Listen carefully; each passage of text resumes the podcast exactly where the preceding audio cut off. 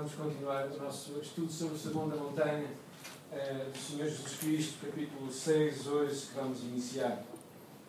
O Sermão da Montanha é, é uma das pregações marcantes de Jesus, é basicamente uma, é um manifesto do Reino de Deus. É basicamente onde ele escreve como é que as coisas vão funcionar no Reino de Deus. É? Basicamente é, é o programa do governo. Ponto final. É o programa do governo do Reino de Deus. Capítulo 5, 6 e 7. E eu sou daqueles que acreditam, acreditam que se tivéssemos só estes três capítulos, poderíamos viver uma vida cristã autêntica e bastante estável. E eu acho que bastante equilibrada. Ah, ele fala de muitas coisas, fala de relacionamentos, fala de. E hoje vamos falar acerca de nós vivemos a nossa fé no nosso dia a dia. E vamos tocar três assuntos eh, interessantes. Não é? Mas o que Jesus está basicamente aqui a falar neste, neste, neste, na leitura de hoje tem a ver muito com, com a, a, as motivações que, daquilo que nós fazemos. É?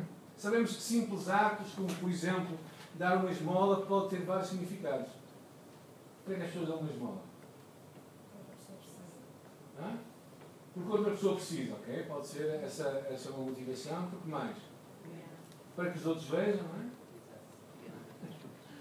Para que Deus veja. Bem, há várias motivações, não é? Pela necessidade da pessoa. Quando se dá um beijo a alguém, podemos dar um beijo simplesmente dar um beijo, cumprimento assim sem sentido. Ou então pode até ser uma coisa sentida, de uma amizade, ou então até pode ser o beijo de Judas, não é? Traição. Ou seja, às vezes nos próprios atos podemos ter motivações diferentes. E este, este capítulo 6 fala um pedaço disso. Fala de coisas certas mas que Jesus quer que nós tenhamos as motivações certas. Acho que é muito interessante a palavra lá em, em Coríntios, quando o apóstolo Paulo falou porque o amor de Cristo nos constrange, ou seja, o que motivava o apóstolo Paulo no seu serviço era o amor a Cristo. E às vezes nós podemos fazer coisas certas na nossa fé, mas se por motivações diferentes, erradas. Há pessoas que fazem porque têm medo, há pessoas que fazem por, por culpa, por vergonha, por orgulho. Eh, este é um dos temas que tratamos no curso de graça, de fazermos as coisas certas com a motivação certa. E espero que também Jesus aqui dá curiosamente uma imagem que são dois quadros, obrigado. São dois quadros curiosos. Um quadro que a, a motivação é o aplauso dos homens e o outro que é o aplauso de Deus. Ou seja, dá umas coisas para que Deus veja, dá umas coisas para que os outros vejam. E, e este é o tema que ele vai basicamente falar nesses três atos de fé que hoje vamos ler. E vamos então, esperamos que nós possamos perceber que a consciência daquilo que fazemos seja primeiro para Deus. Vamos ler o versículo 1 até o versículo 4, que é a primeira, a primeira parte do nosso estudo hoje. Guardai-vos, encontraram? Mateus 6, guardai-vos de exercer a vossa justiça diante dos homens com o fim de seres vistos por eles, de outra forma não tereis galardão junto do vosso Pai Celeste. E quando tu as deres esmola, não toques trombeta diante de ti, como fazem os hipócritas nas sinagogas, nas ruas, para serem glorificados pelos homens. Em verdade vos digo que já receberam a sua recompensa. Tu, porém, ao dares a esmola, ignora a tua mão esquerda o que faz a tua direita, para que a tua esmola fique em secreto, e teu Pai que te vê em secreto te recompensará. Claro que Jesus aqui, uma, Jesus às vezes usou um bocado aqui o sarcasmo, não é? É como se nós pudéssemos dar com uma mão e não ver a outra. Claro que a mente que manda numa também manda na outra. Mas o que Jesus basicamente quer mostrar aqui, que verdadeiramente nós possamos ser a mão de Deus para ajudar o nosso próximo, mas o façamos não para que os outros vejam, mas para que Deus veja. Agora, eu acho muito significativo, enquanto estava a preparar isto, aqui uma palavra, que é versículo 2, a primeira palavra que está na vossa Bíblia. Quando, pois? Verdade? É aí que diz, não é? Ou seja, ele não está, não está a dizer se tu vais fazer. Ele está a dizer quando tu fizeres. Por isso, e ele fala de três, quando vocês virem, a divisão é interessante, porque uma forma de dividir é mesmo assim, e quando, vem no versículo 2, depois vem no versículo 5, que fala acerca da oração, e depois vão ver no versículo 16, quando fala acerca do jejum. Por isso fala de três atos, e o que basicamente ele tem como garantido é que nós vamos fazê-los. Então, quando tu o fizeres, por isso não é uma questão se tu vais ou não vais ter compaixão do teu próximo, isto não está em causa. o que está em causa é como é que tu vais fazer isto quando estiveres com o teu próximo. Ou seja, Jesus basicamente levanta este grande tema de todo o Velho Testamento também, que é a importância de nós amarmos o nosso próximo. É um ensino muito, muito badalado nas Escrituras. Provérbios fala, abre a mão ao aflito e ainda estenda ao necessitado. E Deuteronômio diz, quando em ti houver algum pobre. Acham que daqui, daqui por aqui há pobres? Ou seja, isto aqui é muito claro. Quando em ti houver algum pobre, não endurecerás o teu coração e fecharás o teu mão. Era, era uma, algo que Jesus estava a chamar para todos nós. Não é aqueles que têm obra social, toda a gente. Há pessoas que podem ter uma compaixão maior, há pessoas que podem ter um serviço, uma aplicação maior, mas todos nós não podemos fechar o nosso coração ao, nosso, ao pobre que está perante nós. Porquê? Porque se Deus nos dá a oportunidade, nós não podemos deixar de fazer. Eu acho curioso porque Spurgeon dizia assim: ficar com uma mão, uma moeda na mão e a outra uma trombeta. Claro que isto é um bocado ridículo, como Jesus está a fazer, não é? Tens uma trombeta, uma moeda na mão para que toda a gente veja. Essa é uma atitude hipócrita. Calvino dizia uma frase interessante, ele dizia assim, devemos ficar satisfeitos por ter Deus como única testemunha. Basicamente o que Jesus estava a levantar era que tu e eu tivéssemos como testemunha dos nossos atos, não as pessoas à nossa volta, mas a nossa maior motivação foi que Deus visse aquilo. Que Deus estivesse presente. Agora, sem tu quereres, muita gente vai estar presente. Já contei aqui na igreja, quando, a dada altura, recebi a visita de um casal que era romeno, que até à nossa porta. E ela estava grávida, e estava com uma criança pequena, só uma criança, não é? E o marido. Estavam a viajar numa forte trânsito, como toda a gente viajava naquela altura, que havia lá do leste, os forte trânsitos brancos, que servia também de, comida. E ela bateu à nossa porta e nós, era a hora do almoço, mais ou menos, e bateu na porta. Eu acho que foi cá em cima que ela bateu, não foi? Na mais. Foi cá em cima. Mas nós não sabíamos de nada, não é? E então nós falamos com o Senhor e tal, e recebemos e, e sentimos compaixão pela situação. O Senhor estava quase, estava prestes a ter a criança. E, e permitimos que ela entrasse, ela veio tomar um banho e quando tomou banho, interessante, almoçou connosco. E nós pensámos que tinha sido uma coisa entre nós e a pessoa, mas não ela tinha sido enviada por uma vizinha minha. Ou, seja, às vezes nós temos testemunhas que nem pensamos, não é? Ah, eu temo que ela deve ter feito isto a alturas.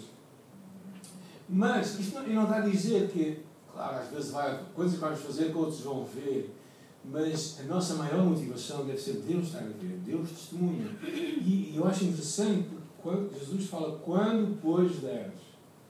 Então não é se tu vais dar ou não vais dar, mas é quando deres. Por isso eu espero que hoje tenhas no teu coração este compromisso diante de Deus, de que se Deus coloca um pobre à tua volta, que o abençoes. Às vezes nós começamos logo a raciocinar e dizer assim, ah, mas vou dar, vai dar, vai. Começamos logo naquelas argumentações, não é? Quando se vocês já ajudaram e depois a pessoa usou, usou mal linha? Alguém já fez isto? Muita gente, cá todos nós. Mas, e então alguns dizem, então vou deixar de dar. Mas eu acho que é melhor corrermos o risco de abençoar e a pessoa fazer mal as coisas do que nós não abençoarmos e nós fazemos mal as coisas. Eu acho que é uma. Vivemos em tempos em que às vezes, se calhar, estamos cada vez mais endurecidos por medos, por muitas coisas, que eu também acho que temos de ser prudentes naturalmente eu lembro num desses episódios também, no início do ministério, lá em Algoar, estava a vir da igreja, tenho falado sobre o, o bom samaritano. E quando saí da igreja, era mais ou menos meio-dia, estava um homem na rua, deitado. Ao meio-dia, vocês imaginem, no verão, o sol ali mesmo ali a queimar.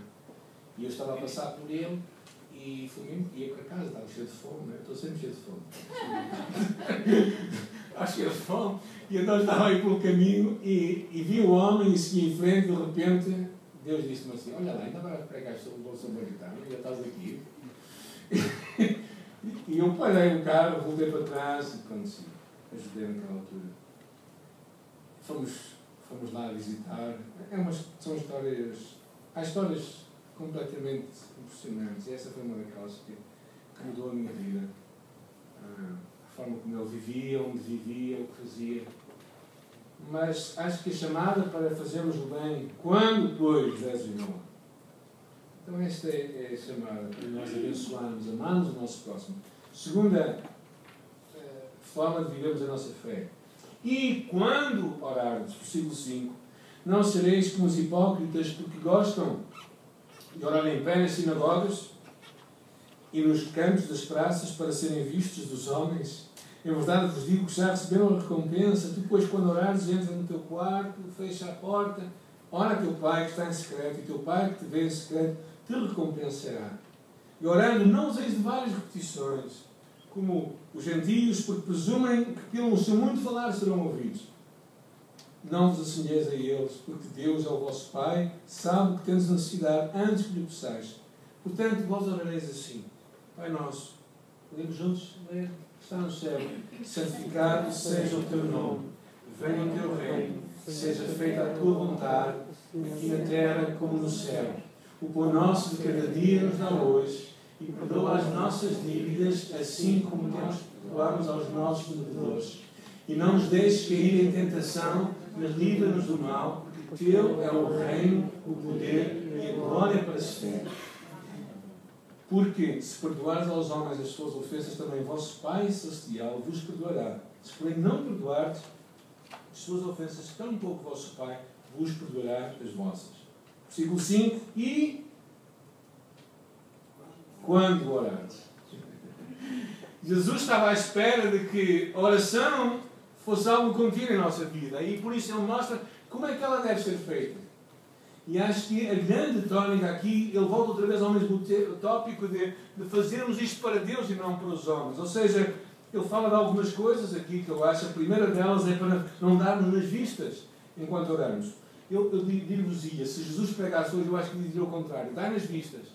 Agora ninguém quer orar, não é? Agora ninguém quer orar. Então eu acho que Jesus, se calhar, mudaria um bocadinho.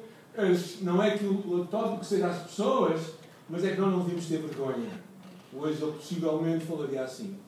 Mas de qualquer das maneiras, o que ele está a falar é que, é que o mais importante não é que os judeus oravam três vezes por dia não é? e gostavam de se pôr em lugares. Nunca tenho visto pouca gente orar ali à porta da igreja, se calhar por causa desse versículo. Lá fora, não é? Mas eles oravam três vezes por dia, esperando que os homens vissem a sua piedade. E Jesus disse: Não oreis para que os homens vos vejam, orai para que Deus vos veja. A segunda questão que ele fala aqui, essa grande oração, é não orarmos por orar. Ou seja, ficar a tagarelar, repetir sem pensar as coisas, irrefletidamente. Sabe que aqui nós, evangélicos, somos espíritos logo a católicos, dos rosários e, dessas coisas todas, mas eu penso que Jesus vai muito mais longe. Tantas vezes tu e eu oramos por orar sem refletir naquilo, sem estar a pensar, sem estar compenetrados no que Deus está a fazer em nossas vidas. Ou seja, chegamos a um momento em que se calhar perdemos a. começamos a perder a paixão mesmo por Deus. Eu acho que isto é um mal que acontece, que ao nos habituarmos às coisas, elas parece que perdem o brilho.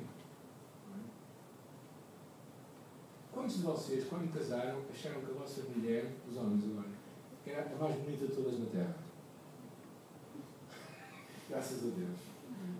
É assim. E ela continua a ser. Só que os nossos olhos começam a ver de outra maneira. Nós também somos diferentes. Ou seja, é interessante, mas nós habituamos às coisas e as coisas parece que perdem a sua beleza. E penso que o problema da fé e da igreja e da religião, vamos pôr assim as coisas, é que nós, como hábito, nós vamos pensar, isto é tudo igual começamos a perder o gosto, começamos a perder a, aquela paixão, aquele primeiro amor que Jesus falava. Começamos a banalizar a nossa relação com. E o que Jesus queria claramente aqui falar é que nós não devemos orar por orar, nós devemos verdadeiramente orar pensando em Deus, pensando no Deus a quem nós oramos.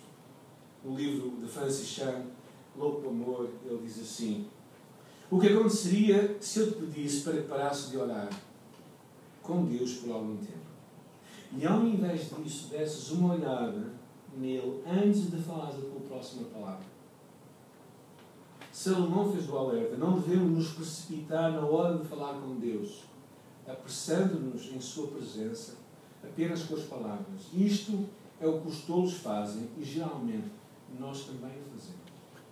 Jesus não queria que orássemos por orar, mas Jesus, no versículo 6 e 8, ele fala que nós devemos orar de uma forma real, autêntica e refletida. Calvino dizia: os crentes não oram com a intenção de informar a Deus sobre coisas que ele desconhece, ou incitá-lo para que ele cumprir o seu dever, ou apressá-lo como se Deus fosse relutante. Pelo contrário, oramos para que nós possamos despertar e exercitar a nossa fé nas promessas de Deus. E Lutero diz: através da oração, instruímos mais a nós do que a Deus. A essência da oração, basicamente, é buscar conhecer a Deus, saber quem Deus é.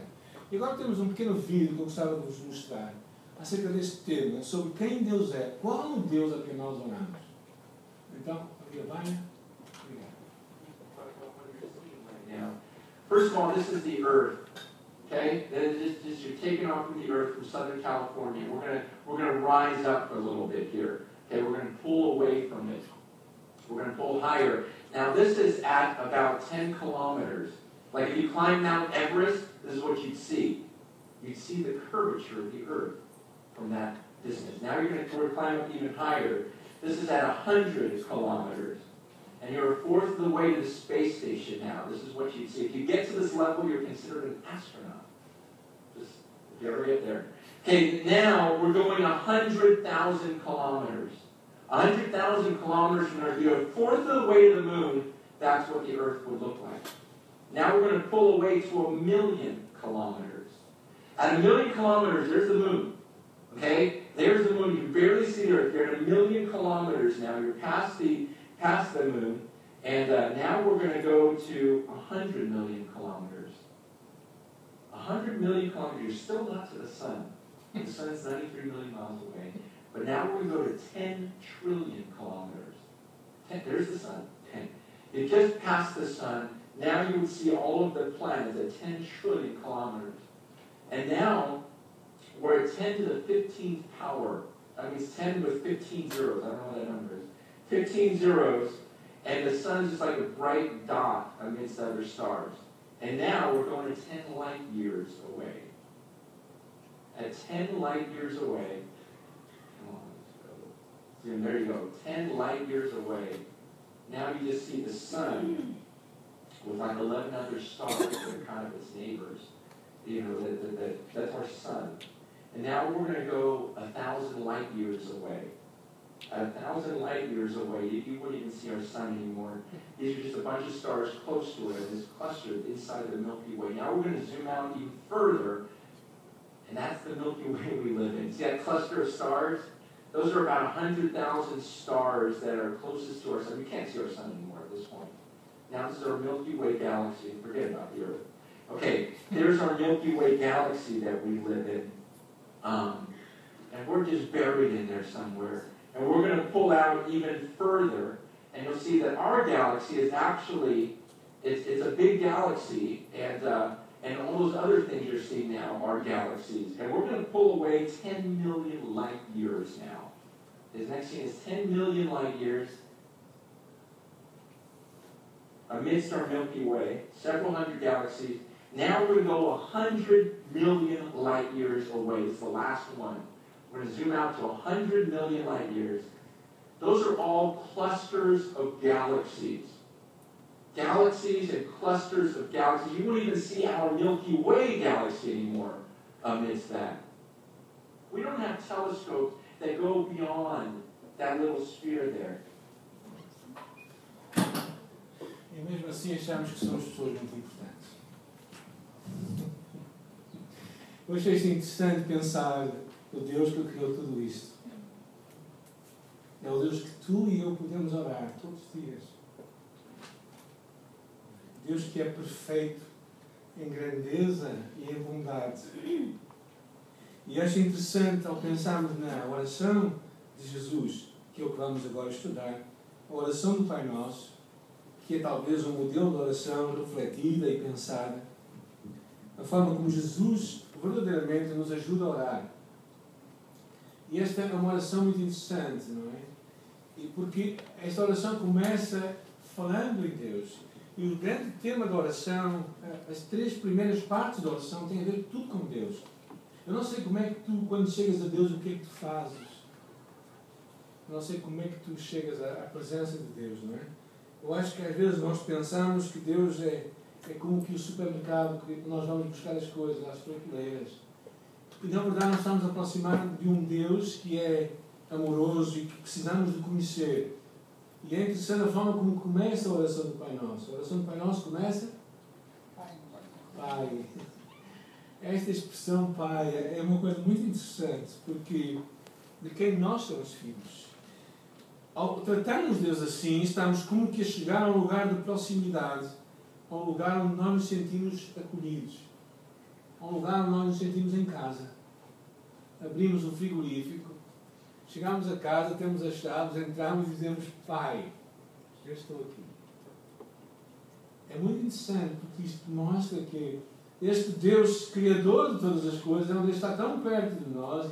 A forma de eu e tu nos relacionarmos com Ele deveria ser assim: Pai, e depois, a segunda expressão é interessante, nosso.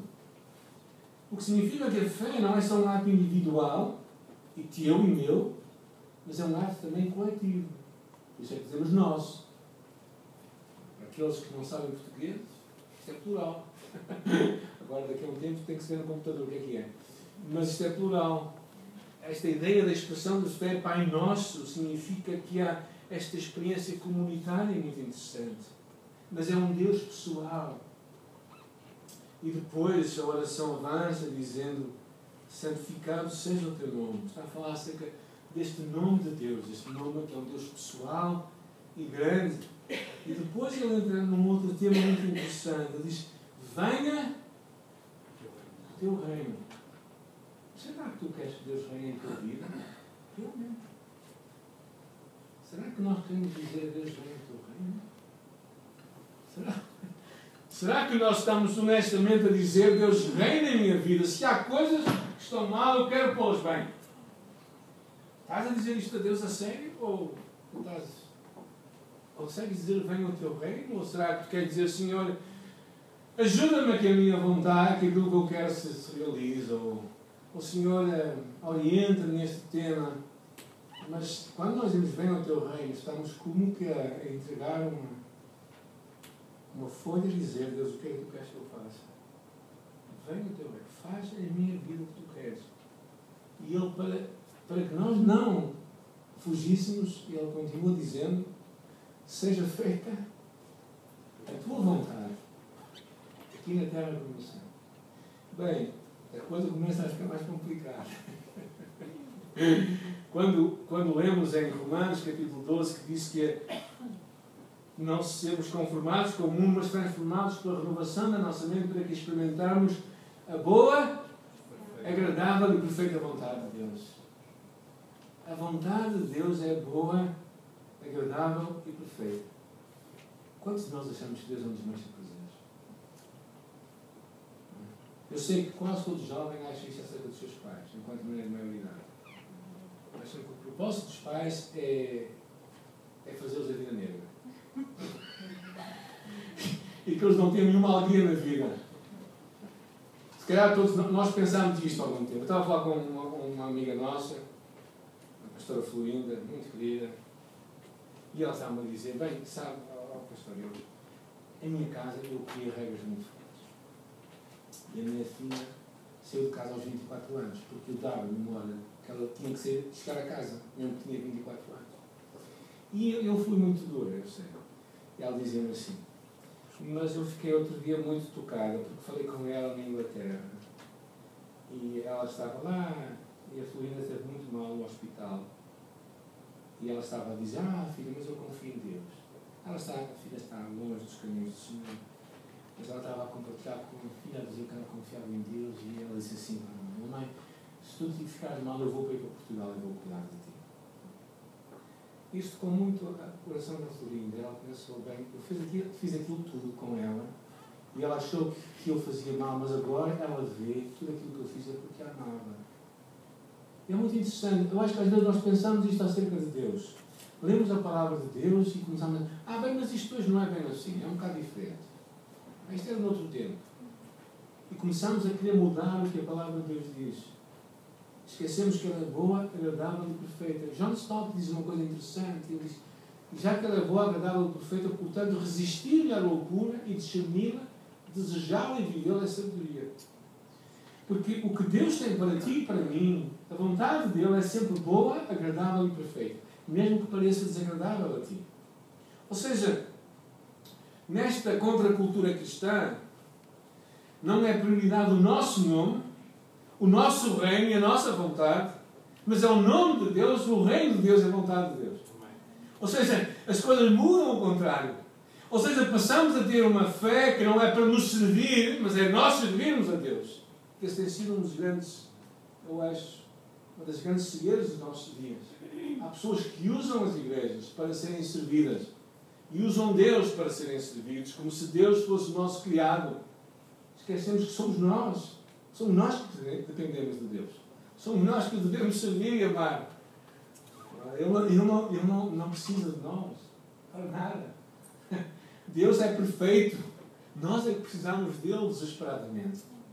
E esta oração do Pai Nosso é tão interessante porque ela, ela foca em Deus, foca neste grande Deus. E eu, o meu desafio para ti, quando orares, porque este Deus espera de ti e de mim, sempre, que nós oremos pensando em Deus em primeiro lugar, buscando Deus.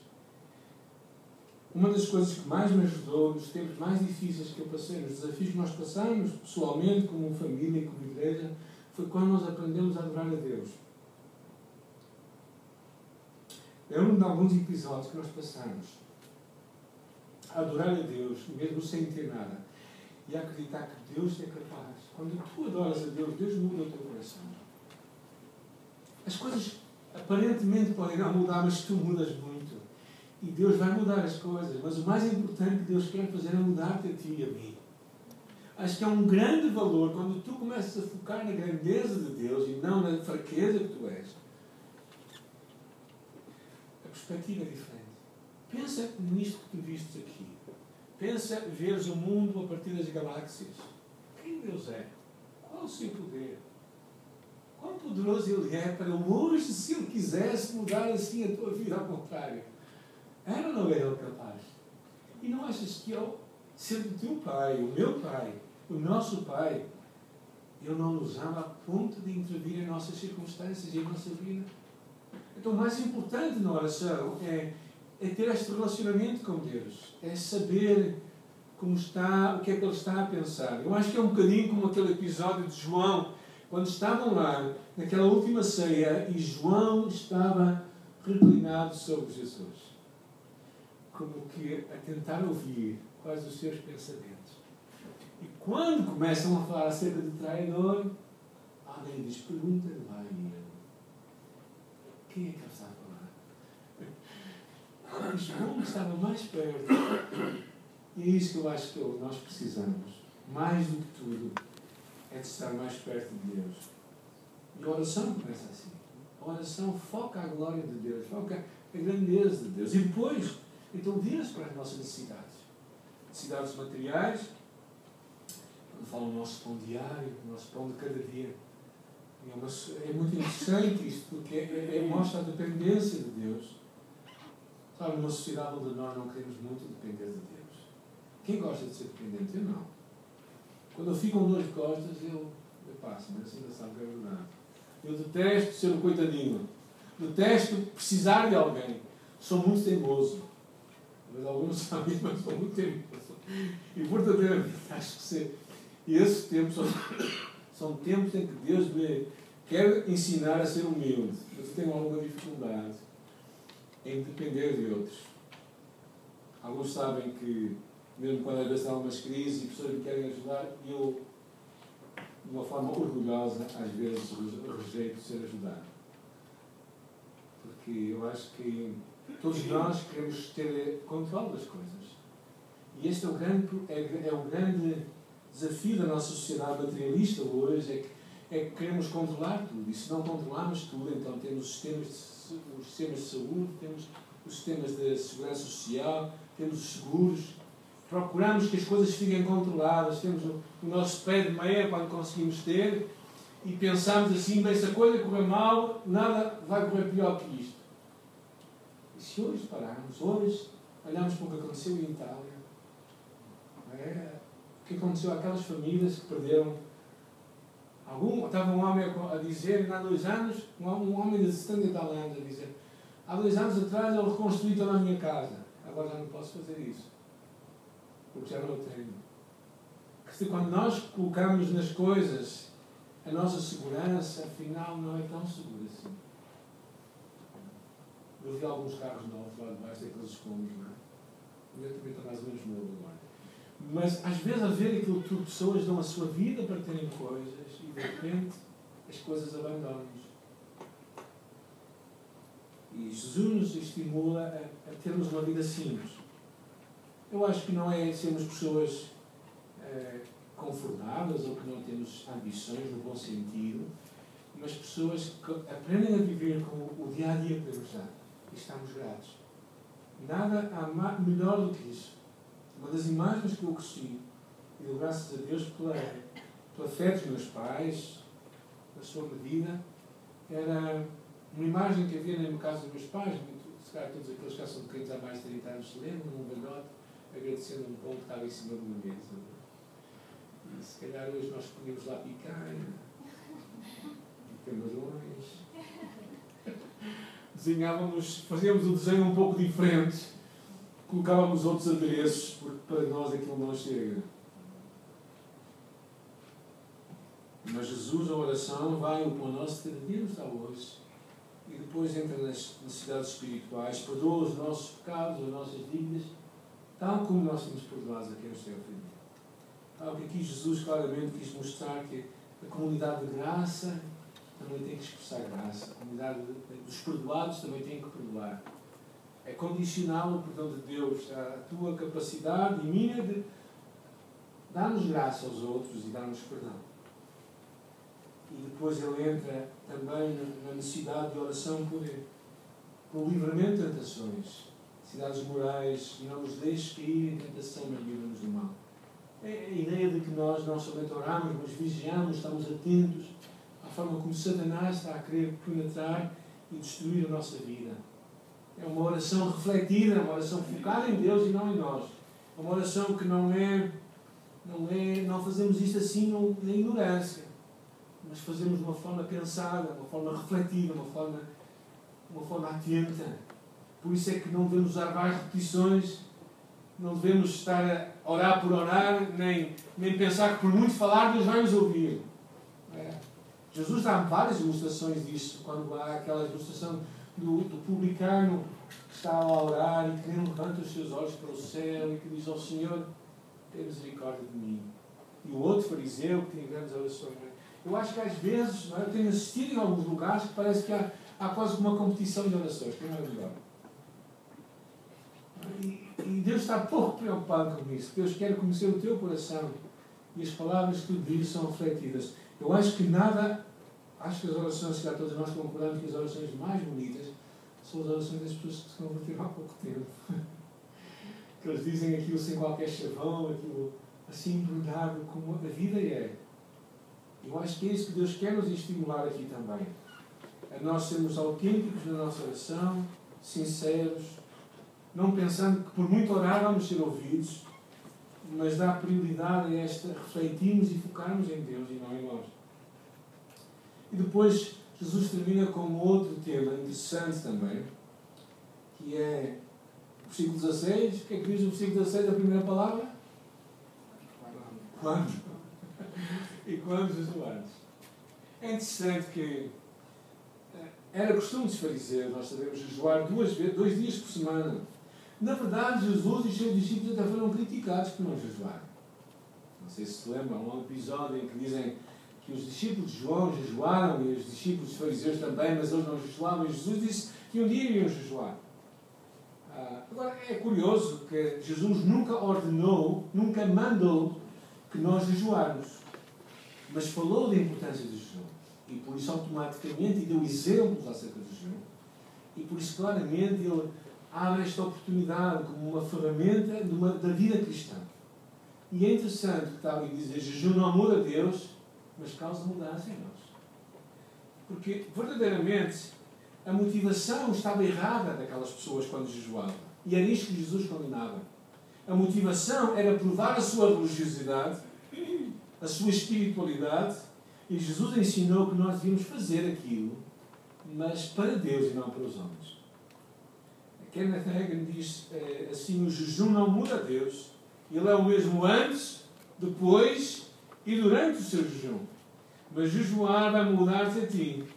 Vai ajudar-te a manter-te mais suscetível ao Espírito de Deus. O jejum não tornará Deus mais bondoso ou misericordioso para connosco. Deus não muda. E Ele está ligado diretamente a nós, à nossa necessidade ao romper de barreiras. Mas o jejum deixará o nosso espírito atento, pois mortifica a carne e aflige a nossa alma. E quando jejuamos, não devemos crer no jejum, mas sim em Deus. Não é o ato em si que tem valor, mas é o Deus para quem nós nos voltamos. Afinal, o que é jejum? É, é abster-nos de alguns alimentos. E pode ser de várias formas. Pode ser, no vosso uh, papel, eu escrevi, pode ser de uma forma parcial, que tem a ver muito com um, um jejum, um jejum Daniel, que não comeu coisa alguma de comida desejada não deixou de comer coisa, não deixou de comer, mas não comeu comida desejável. Ou seja, privou-se de algumas comidas que ele gostava muito, mas por causa de um longo período de tempo ele deixou de comê-las. Este é o chamado jejum parcial, em que nós privamos de alguma coisa durante muito, um período longo de tempo, porque aquilo é tão bom para nós. Por exemplo, se vocês gostam de vinho, alguém gosta de beber vinho? É, é, um bom jejum é, é privarmos de vinho, não é? Durante um tempo. Não é uma refeição, ok? Aparece um amigo meu que quando ia jejuar até à meia-noite anterior comia muito. Eu tenho um problema. Quando eu penso em jejuar, eu começo logo com fome. Uh, mas é, é, um desafio, não é? Este é o jejum, chamado jejum parcial. O jejum normal é um jejum no qual nós nos privamos de comida mas podemos continuar a beber água. Ah, e isso é, é comum, é o jejum que Jesus teve no deserto. Ah, e por isso é algo que pode-se fazer durante um período mais curto de tempo. E depois há um jejum total, que é muito pouco visto nas Escrituras, possivelmente uma vez, no qual há uma abstinência total de todas as coisas, de comida e de bebida. Porquê jejuar? Ah, o Velho Testamento está muito cheio de exemplos de jejum encontramos várias motivações para que isso aconteceu. A consagração, por exemplo, dos nazireus, de pessoas destinadas a servir a Deus. O arrependimento de pecados aconteceu em várias alturas, por exemplo, quando Samuel e o povo jejuando em Mispá. Aflições, encontramos David a jejuar enquanto aquela criança estava doente, ou então quando Josafá apregou o jejum em todo Judá ou quando David jejuava e orava pelas pessoas que estavam enfermas, quando Esdras jejuou junto ao rio, quando Esther pediu para que o povo jejuasse por ela, por isso está cheio de exemplos nas Escrituras. E também houve situações de intercessão, Daniel, quando orou e jejuou para que Deus trouxesse uma resposta ao seu povo. Alguns dizem, ah, isso é do Velho Testamento. Mas o Novo Testamento também tem vários exemplos. Jesus mesmo falou que há certas caixas de memórias que só se tiram com orações de jejum. Por isso, jejum está envolvido na batalha espiritual. Ah, e isso é claramente defendido pelo Senhor. Encontramos pessoas para estarem com Deus, estavam, jejuavam. Encontramos isso em Ana, que estava no templo, encontramos isso nos líderes da igreja de Antioquia, mas na escolha, na preparação e no envio de líderes, encontramos isso com Jesus e na igreja primitiva. Por exemplo, em Atos capítulo 13. Ou seja, o jejum estava, está por toda a Bíblia. E, e, por isso eu acho que a pergunta é, não é? Quando é que eu devo jejuar? Por quanto tempo? E me devo abster? E se devo fazer? O Salmo diz: Instruir-te-ei, ensinar-te-ei o caminho que deves seguir, guiar-te-ei com os meus olhos. Eu penso que vai haver momentos em que, se calhar, Deus vai chamar aqui a mim para fazermos isto. É? Eu lembro-me que algumas vezes fizemos, mesmo como igreja, Foi tempos importantes para nós. Tempos em que Deus respondia e vimos respostas de Deus às nossas orações. Não é que Deus deixava de responder quando nós não jejuamos, mas jejuar desperta-nos mais a nós para dependermos mais de Deus. E isso é o principal motivo, eu acredito. Que Deus nos vai despertar. Mas, claro, o fazemos para que Deus veja e não os outros homens vejam. Não quer dizer que nós não podemos compartilhar. Eu lembro-me de alguns episódios em que pessoas compartilharam a sua caminhada com Deus, a sua experiência. Isso foi de grande bênção para, para a minha vida. Mas ao compartilhar, o foco não somos nós, mas o foco é Deus, aquilo que nós estamos a fazer. Por isso, vivemos a nossa fé no nosso dia a dia, que Jesus fala aqui, é muito interessante. Fala deste ato de amarmos o nosso próximo, orarmos sempre, e jejuarmos sempre que o Senhor nos indicar. Fala da importância de nós fazermos isto porque o amamos a Ele. Não porque os outros estão a ver, não porque parece bem, não porque vamos conseguir o que quer que seja, mas porque amamos a Deus, eu acho que deve ser a nossa maior motivação. E não é se vamos ou não vamos fazer, porque a resposta que ele está a dizer é quando fizeres. Por isso, quando amares o teu próximo, quando orares, quando jejuares, porque Deus espera, eu acho que isto para nós verdadeiramente espera isto de nós como cristãos. Porque Deus está à espera que nós sejamos autênticos na nossa caminhada com Deus. E quando nós fazemos isto para Deus, Deus vai recompensar. Por isso eu quero te encorajar nesta tarde a tomar um compromisso na tua vida, a dizer, Senhor, eu, eu entendi que isto é para mim, eu entendi que o meu próximo é o meu próximo. Eu não tenho que ter uma chamada especial para que está envolvido na obra social da igreja, ou o que quer que seja, eu tenho que amar o meu próximo, usar as oportunidades para abençoá-lo, para tocar a sua vida. Ajuda-me a falar contigo sempre. Ajuda-me a falar contigo, não perdendo as vistas, não orar por orar, mas orar porque te amo orar como tu me pedes, focando em ti, focando em Deus. E esse é o meu encorajamento para ti nesta tarde, que tu foques em Deus, tu busques a glória de Deus e que acredites que ao buscar a glória de Deus, as tuas necessidades também virão a seguir. E abre o teu coração, abre a tua vida para coisas novas também.